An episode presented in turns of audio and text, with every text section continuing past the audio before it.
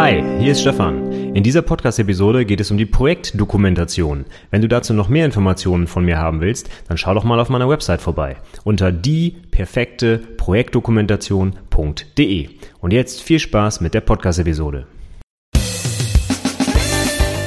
Herzlich willkommen zum Anwendungsentwickler Podcast, dem Podcast rund um die Ausbildung zum Fachinformatiker für Anwendungsentwicklung. In dieser Episode geht es um das Layout der Projektdokumentation. Viel Spaß!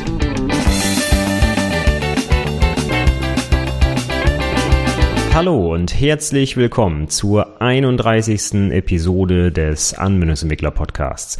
Mein Name ist Stefan Macke und heute möchte ich mal ein bisschen was über das Layout der Projektdokumentation erzählen. In den letzten drei, nee, vier Episoden habe ich mich ja intensiv über die Inhalte und die Gliederung der Projektdokumentation ausgelassen und heute erzähle ich ein bisschen was zum Layout, das heißt, wie die Projektdokumentation optisch ansprechend gestaltet werden kann, beziehungsweise beziehungsweise was ihr vielleicht berücksichtigen solltet. Was optisch ansprechend ist, das ist ja vielleicht ein bisschen Geschmackssache, ja. Aber so ein paar allgemeine Grundsätze solltet ihr schon berücksichtigen und ein paar davon habe ich zusammengestellt. Ich habe das Ganze mal gegliedert heute in drei Oberpunkte, in den Seitenstil, den Text und die Artefakte, die ihr in eurer Dokumentation platziert. Fangen wir doch einfach mal direkt an mit dem Seitenstil. Und da fange ich als allererstes mal mit einem ganz wichtigen Thema, zumindest für mich als Prüfer, an, nämlich der Seitennummerierung. Ihr habt üblicherweise von eurer IHK eine Vorgabe bezüglich des Umfangs der Projektdokumentation bekommen. In meinem Fall ist es immer so, dass die Projektdokumentation 15 Seiten Fließtext und maximal 25 Seiten Anhang umfassen darf. Nicht eingerechnet werden dabei irgendwelche Verzeichnisse das Deckblatt und die eidesstattliche Erklärung und so weiter. Also insgesamt habt ihr eigentlich 40 Seiten Platz für eure Inhalte, zumindest bei meiner IAK. Und dann finde ich es immer ganz wichtig, wenn ich als Prüfer direkt sehen kann, ob ihr diese Vorgaben auch eingehalten habt. Und das kann ich ganz oft nicht, denn leider wird in vielen Dokumentationen von der ersten Seite an, manchmal sogar mit dem Deckblatt beginnend, die Projektdokumentation durchnummeriert, sodass ich dann nach den ganzen Verzeichnissen irgendwo auf Seite 7 mit der Einleitung beginne. Und dann darf ich mir selber ausrechnen, wie viel viele Seiten ihr dann tatsächlich für den Fließtext benutzt habt. Ich finde es immer schöner, wenn man das direkt sehen kann und es ist eigentlich auch guter Stil. Wenn ihr euch mal andere Arbeiten anschaut, wird es auch so sein, dass der Fließtext normalerweise einheitlich durchnummeriert wird und alles vor dem Text wird anders nummeriert und alles nach dem Text nochmal anders. Ich persönlich würde zum Beispiel anfangen mit großen römischen Buchstaben. Das würde ich benutzen, um alles vor dem Text durchzunummerieren und den Fließtext selber dann wie gewohnt in arabischen äh, Ziffern und nach dem Text mache ich dann mit kleinen römischen Buchstaben weiter. Aber das muss jeder selber wissen. Aber den Fließtext würde ich erwarten, dass der arabisch durchnummeriert wird und zwar beginnend bei 1. Das heißt, die erste Seite der Einleitung sollte die Seitenzahl 1 haben und dann sollte, zumindest in meinem Fall, die letzte Seite des Fließtextes die Seitenzahl 15 haben. Und wenn sie dann die Seitenzahl 13 oder 17 hat, dann weiß ich wenigstens sofort, aha, überzogen bzw. zu wenig Inhalt. Ich meine, sind wir ganz ehrlich, ich bin äh, alt genug, ich kann die Seiten selber zählen. Ja, das mache ich auch, wenn ich irgendwo keine vernünftigen Seitenzahlen habe, fange ich bei der Einleitung an und zähle die Seiten durch. Das mache ich sowieso bei jeder Dokumentation, habe ich ja beim letzten Mal schon erwähnt. Ich ziehe nämlich alles, was an großen Artefakten im Inhalt platziert wurde oder leere halbe Seiten oder sowas einfach ab, sodass ich also wirklich auch auf eine Netto-Seitenzahl komme. Das muss ich sowieso bei jeder Dokumentation machen. Aber ihr könnt mir durchaus die Arbeit etwas leichter machen, wenn ihr das wenigstens vernünftig arabisch durchnummeriert. Also, das ist das Erste. Achtet darauf, dass die Seitenzahlen vernünftig sind und dass sie auch zum Beispiel unten rechts auf der Seite platziert sind oder unten in der Mitte. Das will ich noch nicht mal vorgeben. Aber auf jeden Fall so, dass ich beim Durchblättern schnell die Seite finde. Wenn ihr zum Beispiel irgendwelche Verweise gesetzt habt, dass ich sofort die Seite finden kann und nicht wirklich ewig durchblättern muss und suchen muss. Nächster Tipp, genau das, was ich eigentlich gerade schon erwähnt habe, nämlich keinen unnötigen Leerraum lassen. Es ist unnötig, bei einer 15-seitigen Arbeit zum Beispiel vor Kapitelüberschriften Seitenumbrüche zu erzeugen. Dazu ist die Arbeit zu kurz. Ich muss dort also nicht komplette Teile oder Kapitel voneinander so abgrenzen, dass ich da also eine halbe Seite Leerraum dazwischen brauche. Das ist nicht nötig.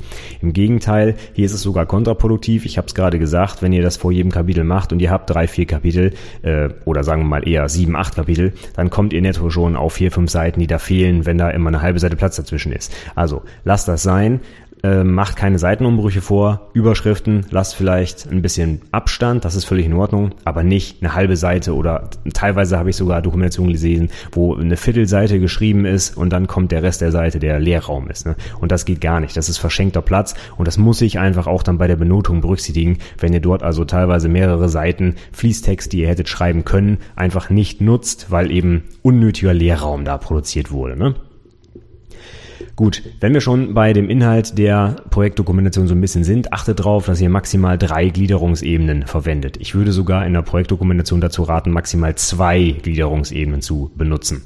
Bei 15 Seiten müsst ihr also nicht Kapitel 1.3.4.7 1.3.4.8 und so weiter erzeugen. Ja, das ist total unnötig. Das zeugt eher daher, dass ihr eure Gedanken nicht vernünftig ordnen könnt und die nicht in eine vernünftige, flache Struktur ein fassen könnt. Bei 15 Seiten ist also meiner Meinung nach maximal die dritte Überschriftenebene noch sinnvoll. Alles darunter ist viel zu detailliert. Wie lang sollen dann diese Unterkapitel werden? Zwei, drei Sätze, das ist einfach nicht sinnvoll, ja versucht, eure Projektphasen so zu strukturieren, wie ihr das Projekt durchgeführt habt. Das hatte ich in den letzten Episoden ja schon erwähnt, wie ihr das aufbauen könnt. Und dann kommt ihr locker auf sieben, acht, neun Oberkapitel eurer Dokumentation. Und wenn ihr mal durchrechnet, ne, 15 geteilt durch 8, dann sind wir schon bei unter einer halben Seite pro Kapitel. Und wenn ihr dann noch drei Unterüberschriften dort anlegt, das ist völlig überdimensioniert. Also maximal Ebene 2 wäre meine Empfehlung. Alles darunter ist viel zu detailliert. Das nächste, was man vermeiden sollte, wenn man auf den Seitenstil schaut, sind die sogenannten Hurenkinder bzw. Schusterjungen. Hurenkinder, das sind Zeilen von Absätzen, die alleine auf der Folgeseite stehen. Das heißt, angenommen, ich habe auf einer Seite einen Absatz am Ende der Seite, aber die letzte Zeile dieses Absatzes passt nicht mehr auf die Seite. Dann rutscht diese eine Zeile auf die Folgeseite. Und das nennt man in der Textsatzsprache Hurenkind. Das Gegenteil der Schusterjunge ist, wenn ich einen Absatz auf einer Seite gerade noch beginne, aber nur die erste Zeile dieses Absatzes steht am Ende der Seite und der Rest des Absatzes dann auf der Folgeseite. Das ist dann ein Schusterjunge. Und diese beiden Dinge solltet ihr auf jeden Fall vermeiden. Das ist absolut unschön. Da gibt es in Word eine entsprechende Einstellung. Word macht das zum Beispiel schon automatisch, dass es diese Hurenkinder und Schusterjungen vermeidet. In LaTeX muss man mit einer kleinen Einstellung dafür sorgen, dass das auch nicht passiert. Das sind Dinge, die sind einfach typografisch unschön und die würde ich auf jeden Fall vermeiden. Das gleiche gilt übrigens auch, wenn ihr Überschriften habt. Man fängt also niemals jeweils mit einer Überschrift auf einer Seite an und der Inhalt kommt dann erst auf der Folgeseite. So, Überschrift 3 steht ganz unten alleine auf der Seite und der Absatz erst auf der Folgeseite. Das geht gar nicht. Habe ich aber schon mehrfach gesehen. Bitte achtet darauf, dass ihr sowas nicht macht. Das ist einfach nicht schön.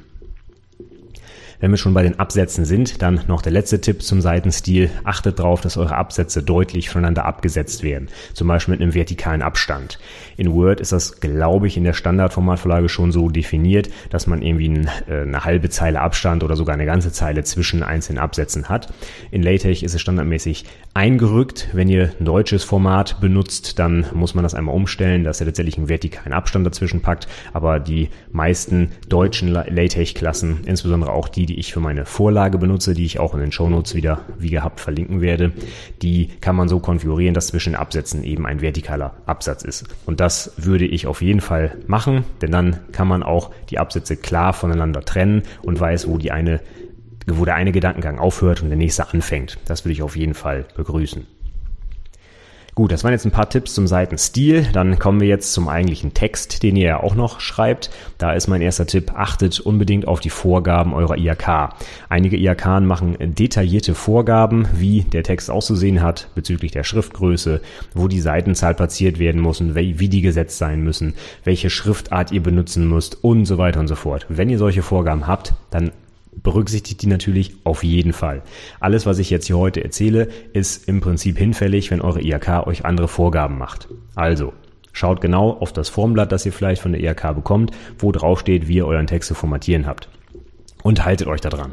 Alles andere ist dann fahrlässig, dann werden euch gegebenenfalls Punkte abgezogen wegen Formfehler, die einfach nicht nötig sind. Ihr seid alle Informatiker, ihr wisst, wie man einen Text zu formatieren hat äh, und müsst das auch hinbekommen, wenn ihr klare Vorgaben habt, den Text dann so zu gestalten. Also sorgt dafür, dass das passt. Mein Erster Tipp, der dann nach diesen Vorgaben kommt, ist, verwendet eine einheitliche Schriftart. Ich habe schon ganz viele Dokumentationen gesehen, wo die Überschriften und der Text und dann noch bestimmte Fachbegriffe im Text alle mit unterschiedlichen Schriftarten gesetzt werden. Das ist gruselig, das macht man nicht. Achte darauf, dass ihr vernünftig eine einheitliche Schriftart benutzt. In Word ist es sogar so, dass für Überschriften und Fließtext ein, äh, unterschiedliche Schriftarten verwendet werden. Übrigens genau falsch rum, ja, so als kleinen Exkurs. Normalerweise benutzt man für den Fließtext nämlich Serifenschriften, also diese Sch Schriften, die so kleine, ja, so kleine Sch äh, Schlängelchen, sag ich mal, an den Buchstaben haben, ja. Die sind dazu da, dass das Auge die Zeile besser finden kann und schneller und besser und weniger ermüdend lesen kann. Und in Word ist es genau falsch rum. Da wird nämlich für die Überschrift eine Schriftart benutzt, die Serifen hat und für den Fließtext eine Schriftart, die keine Serifen hat. Wenn ihr also ein bisschen typografisch fit seid, dann solltet ihr als allererstes das umstellen, denn für den Fließtext ist es absolut sinnvoll, eine Serifenschrift zu benutzen. Die klassische Serifenschrift, die ihr bestimmt auch alle kennt, ist die Times New Roman. Das wäre etwas für den Fließtext. Eine Nicht-Serifenschrift, die bekannte, die auch unter Windows und allen anderen Betriebssystemen verfügbar ist, ist die Arial. Die Arial sollte man nicht für den Fließtext benutzen, eben weil sie keine Serifen hat. Und in Microsoft Word heißen die Schriftarten Cambria und Calibri. Ich weiß immer jetzt nicht auswendig, welche für die Überschrift und welche für den Text verwendet wird. Auf jeden Fall ist es, wie gesagt, genau falsch rum. Also achtet darauf, dass euer Text in Serifenschrift gesetzt ist und nicht in serifenloser Schrift. Als nächstes solltet ihr darauf achten, dass euer Text im Blocksatz gesetzt ist. Ich sage es nochmal explizit, weil ich schon so viele Dokumentationen gelesen habe, wo das nicht der Fall ist. Ihr kennt die Standardeinstellung in Word, das ist zum Beispiel der Flattersatz, ne, der linksbündige Flattersatz. Flattersatz deswegen, weil dann auf der rechten Seite halt die Zeilen unterschiedlich breit sind. Und das geht gar nicht. Das kann das Auge ganz schwer verarbeiten. Wenn jede Zeile unterschiedlich breit ist, muss das Auge immer eine unterschiedliche Strecke bis zur linken nächsten Zeile zurücklegen und dann vertut man sich ganz oft in der Zeile und es ist insgesamt schwieriger fürs Auge, die Zeile zu finden. Deswegen benutzt unbedingt Blocksatz, aber wenn ihr Blocksatz nutzt, gleich der nächste Tipp, aktiviert auch unbedingt die Silbentrennung. Denn wenn ihr die Silbentrennung nicht aktiviert, dann ist es so, dass beim Blocksatz Word zum Beispiel ganz häufig riesengroße Leerräume zwischen die Wörter einfügt, damit eben die Spalten links und rechts untereinander stehen. Und wenn ihr den die, wenn ihr die Silbentrennung aktiviert, dann kann Word bei langen Wörtern am Ende natürlich auch Bindestriche einfügen und so diese riesengroßen Leerräume vermeiden. Das ist nämlich auch völlig kontraproduktiv, ist auch sehr schwer zu lesen und sieht einfach hässlich aus. Also, beides geht eigentlich nur zusammen. Blocksatz aktivieren, Silbentrennung aktivieren, damit der Text vernünftig lesbar ist. Nächster Tipp ist dann, geht möglichst sparsam mit Hervorhebungen um. Ihr könnt nicht allzu viele Hervorhebungen nutzen in eurem Text. Von Unterstreichungen zum Beispiel rate ich komplett ab. Da denkt man heute eher, das ist ein Link, wo ich draufklicken kann. Unterstreichen würde ich heute in keinem Fließtext mehr irgendwas. Genauso wenig hat man früher äh, mal benutzt, das Sperren von Wörtern, also Leerzeichen zwischen die Buchstaben einzufügen. Das würde ich auch auf keinen Fall mehr machen. Das hat man früher mal gemacht bei, bei einer Schreibmaschine. Aber heutzutage ist das kontraproduktiv, weil die Textverarbeitung dann die einzelnen Buchstaben gar nicht mehr als zusammenhängendes Wort erkennt und zum Beispiel rot unterschlängelt und solche Sachen. Also auf keinen Fall. Letztlich bleiben netto noch übrig kursiv setzen und fett setzen. Ja, und das war es im Prinzip auch schon. Unterschiedliche Farben, unterschiedliche Schriftarten würde ich komplett von abraten. Das sieht unschön aus. Und außerdem, wenn die äh, Prüfer sich die Dokumentation ausdrucken, machen sie das vielleicht auf dem Schwarz-Weiß-Drucker, weil es einfach billiger ist. Ja, stellt euch mal vor, ihr habt da zehn Dokumentationen liegen, A40 Seiten, müsst da ein paar hundert Seiten ausdrucken. Das machen wir vielleicht nicht mit dem Farbdrucker, einfach weil es viel zu teuer ist. Also verzichtet auf solche Schmankerl. Wenn ihr kursiv und fett nutzen könnt und mehr nicht zur Verfügung habt, dann solltet ihr euch natürlich gut überlegen, was ihr wofür benutzt. Und das ist dann gleich auch der nächste Tipp. Wenn ihr Sachen hervorheben wollt, dann achtet darauf, dass ihr das einheitlich macht. Also wenn ihr zum Beispiel alle Fachbegriffe, die ihr irgendwie erklärt oder so, kursiv setzen wollt, dann achtet darauf, dass alle Fachbegriffe kursiv gesetzt sind und nicht mal fett, mal kursiv. Denn dann frage ich mich immer als Prüfer, warum ist das jetzt so gesetzt und nicht anders? Ja, ich will eine Einheitlichkeit haben.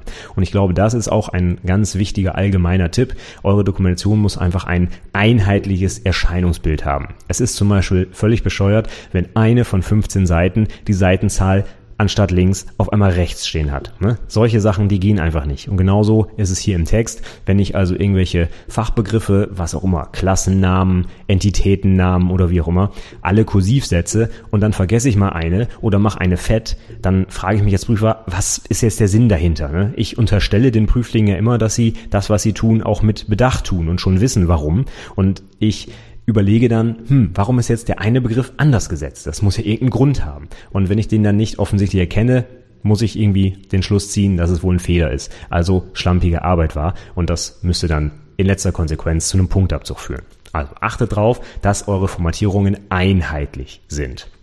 Das könnt ihr, wenn ihr eine vernünftige Textverarbeitung benutzt, wie zum Beispiel LaTeX, mit semantischen Befehlen machen.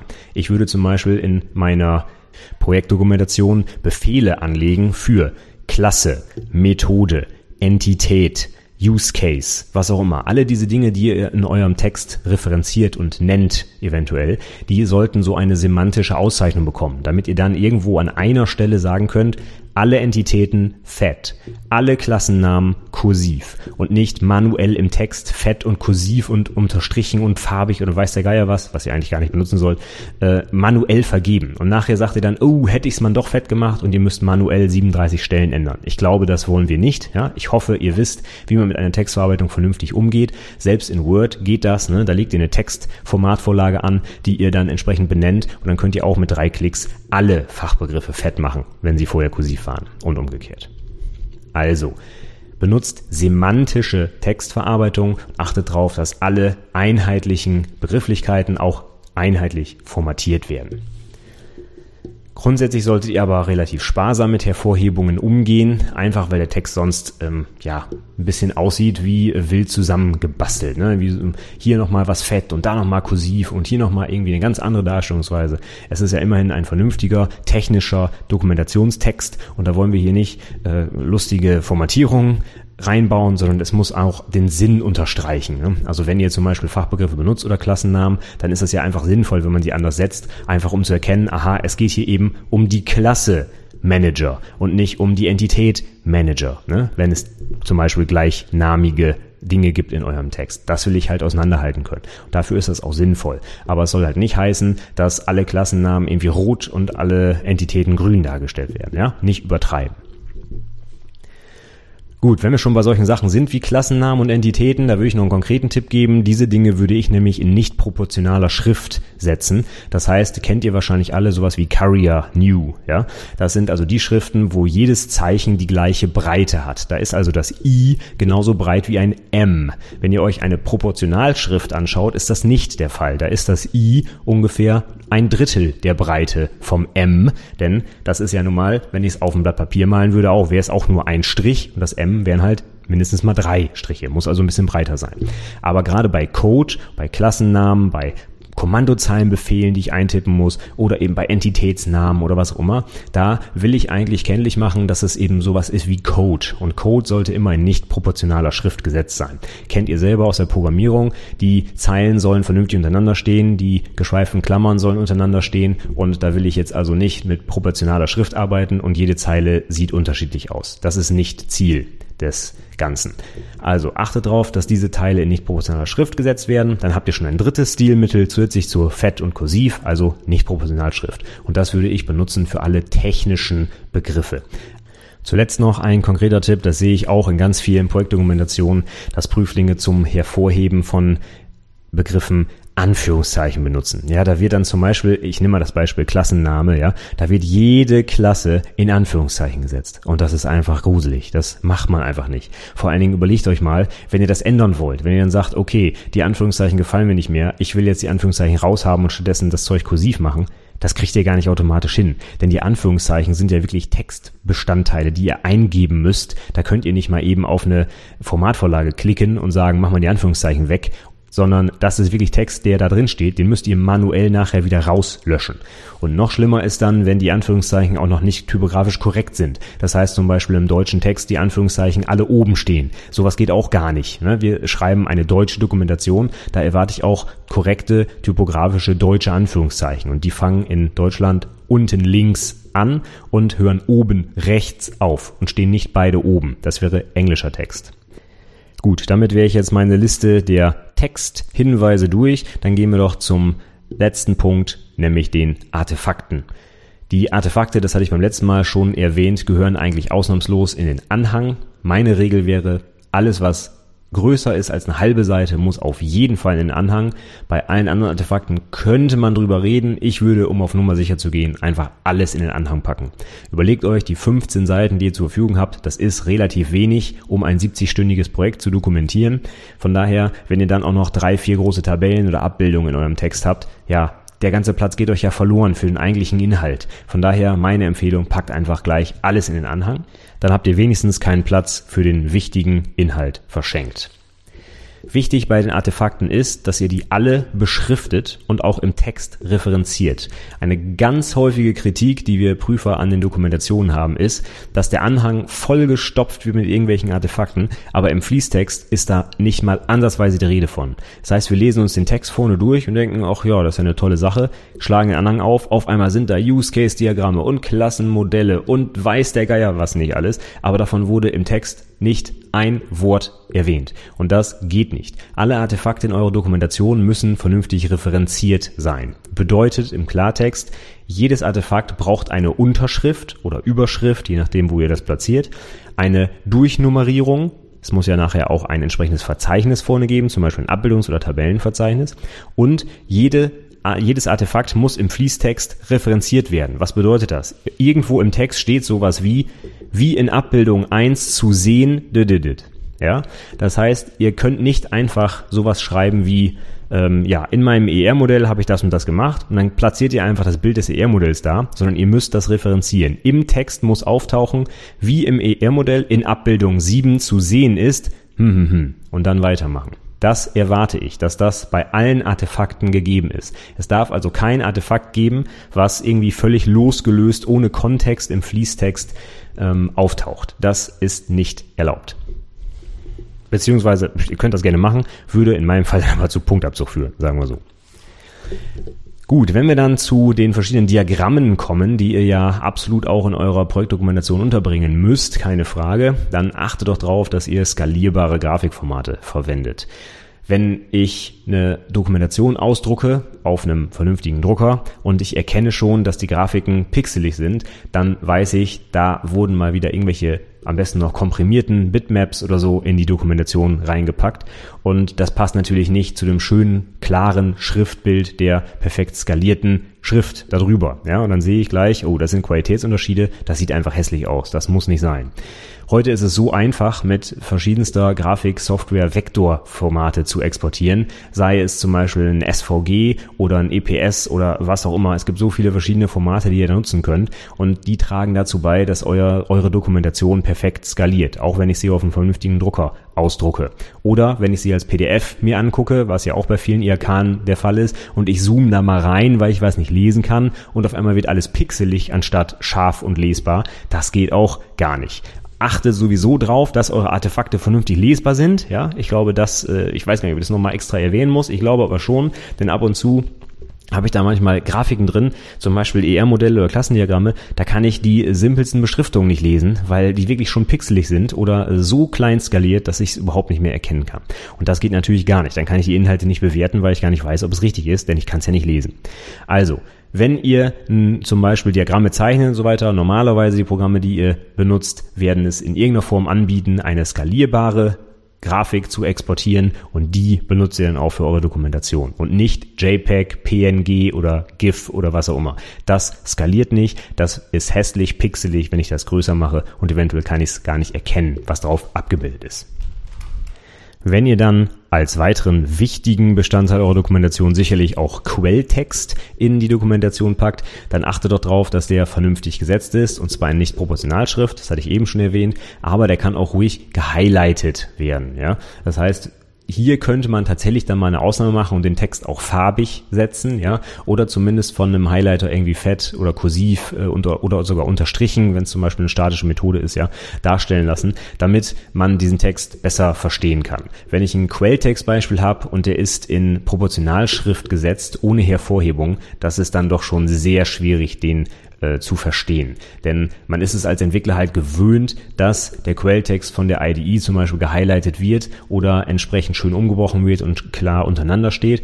Und wenn ich dann auf einmal in so einer gedruckten Dokumentation Quelltext wie Prosa lesen soll, dann wird das schon sehr schwierig, das nachzuvollziehen. Also von daher dürft ihr hier ruhig eine Ausnahme machen. Einige Prüflinge machen dann sogar Screenshots aus der IDE, die das ja schon super highlightet und packen die dann in die Doku. Hier müsst ihr aber dran denken, Screenshots sind nicht skalierbar. Das sind immer Bitmap-Grafiken. Das heißt, wenn ich die dann groß mache, werden sie pixelig und ich kann nichts mehr erkennen. Am schönsten wäre es, wenn eure Textverarbeitung den Quelltext highlighten kann. LaTeX zum Beispiel kann das sehr gut. Da gibt es ein Listings-Package. Da könnt ihr sogar selber definieren, wie die Highlights stattfinden sollen. Da gibt es dann sogar Zeilennummern daneben und so weiter. Und ihr könnt in LaTeX zum Beispiel auch eure Listings direkt aus den Quellcode-Dateien inkludieren. Ihr könnt einfach sagen, nimm die Datei unter Pfad XY und zeig mir an Zeile 37 bis 59 und dann ist das schwuppdiwupp schon in eurer Dokumentation drin, ohne dass ihr das per Hand irgendwo reinfriemeln müsst. Mit Word geht das sicherlich auch irgendwie, frag mich nicht wie, das habe ich noch nie gemacht, aber wichtig wäre, dass der Prüfer diesen Quellcode vernünftig lesen kann. Ihr kennt das vielleicht auch bei der Vorbereitung für die schriftliche Prüfung, wenn ihr Quelltext auf Papier schreiben müsst, das ist schon schwierig genug. Ne? Und wenn wir es jetzt lesen müssen, ist das auch nicht so einfach wie am Bildschirm. Und von daher unterstützt uns doch bitte und formatiert den Quelltext so, wie er vielleicht auch in der IDE aussehen würde, damit man ihn eben vernünftig verstehen kann. Wenn wir schon beim Stichwort Quelltext sind, und auch bei Screenshots nochmal Letzter Tipp für heute. Achte darauf, dass nur interessante Ausschnitte zu sehen sind. Das habe ich, glaube ich, für den Quelltext schon 97 Mal erwähnt. Zeigt mir nicht seitenweise Getter-Setter, sondern zeigt mir interessante Ausschnitte. Und genau das gleiche gilt auch für Screenshots. Ich habe schon in mehreren Dokumentationen dann Screenshots von einem fertigen Programm gesehen, wo aber nicht nur das Programmfenster abfotografiert wurde, sondern der gesamte Desktop mit Startleiste und noch dem der Hälfte vom Explorer-Fenster im Hintergrund und so weiter. Das ist völlig unnötig und nicht nur unnötig, es nimmt auch noch Platz weg und ich kann den eigentlichen wichtigen Inhalt, nämlich euer Programm, nicht vernünftig erkennen, weil so viel unnötiger Kram drumherum steht. Ja, also bitte, ich hoffe, dass jeder von euch ein rudimentäres Bildbearbeitungswerkzeug wie zum Beispiel OrphanView oder Paint.net oder was auch immer bedienen kann und die wichtigen Inhalte ausschneiden kann und nur die in die Dokumentation packt. Das kann ich eigentlich von so einem fertigen Anwendungsentwickler erwarten, dass das möglich ist und ihr müsst nicht mit Druck und Steuerung V in Word gesamte Windows-Screenshots einfügen. Das ist völlig unnötig, raubt nur Platz und trägt nicht zur Lesbarkeit bei. So, damit wäre ich für heute durch. Das waren meine Tipps zum Layout der Projektdokumentation. Ich hoffe, für den einen oder anderen war noch was Interessantes dabei. Ich habe so ein paar Sachen aufgeschrieben, die ich einfach in den letzten Jahren in den Dokumentationen, die ich gelesen habe, immer wieder gesehen habe und die mich einfach immer tierisch annerven. Ich bin auch ein bisschen penibel, sage ich mal, wenn es um die Textgestaltung geht. Ich habe da auch so ein bisschen ein Fable für und ich achte auf solche Sachen, ne? ob man zum Beispiel einen richtigen Bindestrich benutzt, ob man einen Bindestrich oder einen Gedankenstrich benutzt. Das ist tatsächlich ein Unterschied. So als kleiner Exkurs, wer das nicht weiß, ja, der Bindestrich ist nämlich ein bisschen kürzer als der Gedankenstrich. In LaTeX gibt es deswegen sogar extra einen unterschiedlichen Befehl, um diesen äh, Gedankenstrich zu setzen. Das sind nämlich zwei Minuszeichen anstatt einem. Und solche Sachen fallen mir einfach auf, ja. Und ich weiß nicht, ob es noch viele andere Prüfer gibt, denen das auch auffällt. Mir fällt es jedenfalls auf. Deswegen heute nochmal ein paar äh, detaillierte Tipps, sehr typografisch korrekt. Aber ich glaube, wenn ihr mehr Arbeit in die Dokumentation steckt und sie perfekter macht, als sie sein müsste, ist das sicherlich nicht zu eurem Nachteil. Von daher habe ich einfach mal alles heute zusammengetragen, was mir so aufgefallen ist. Ich hoffe, ihr konntet heute einige interessante Punkte für euch mitnehmen. Wenn das so ist oder wenn ich noch was vergessen habe, das kann ja auch gut sein, dann schreibt mir doch einfach Feedback zur Episode. Ihr findet wie immer die Show Notes zur heutigen 31. Episode unter anwendungsentwicklerpodcast.de slash 31. Ihr könnt mir auch gerne eine Mail schicken an mail at anwendungsentwicklerpodcast.de und am meisten freuen würde ich mich über ein Review bei iTunes unter anwendungsentwicklerpodcast.de slash iTunes. Das trägt dazu bei, dass der Podcast noch etwas bekannter wird und vielleicht noch mehr Prüflinge in den Genuss meiner Tipps kommen.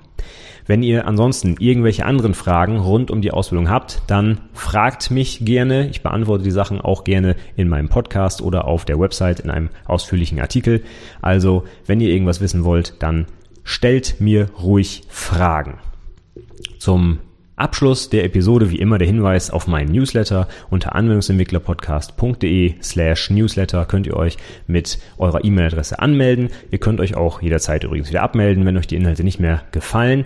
Aber als Dankeschön bekommt ihr auch sofort Zugriff auf meine Checklisten und passend zu dieser Episode heute insbesondere auch die Checkliste zur Projektdokumentation. Da stehen diese Tipps, die ich heute gegeben habe, auch nochmal schwarz auf weiß zum Durchgucken drin. Bevor ihr eure Projektdokumentation abgebt, könnt ihr also durchaus die Checkliste mal durchgehen und gucken, ob ihr noch irgendwas vergessen habt oder irgendwas übersehen habt. Mindestens die Sachen der heutigen Episode stehen da drin und zusätzlich auch noch ein paar mehr Sachen, nicht nur was die Typografie und den Seitenstil angeht, sondern auch die Inhalte, nochmal die Projektphasen und so weiter. Da stehen insgesamt schon über 100 Punkte drauf auf der Checkliste und die wird auch regelmäßig erweitert, wenn was dazu kommt. Von daher, wenn ihr mögt, tragt euch in den Newsletter ein. Zusätzlich bekommt ihr auch meine Links der Woche immer schon am Montag vorab und nicht erst am Freitag, wenn sie normalerweise im Blog erscheinen.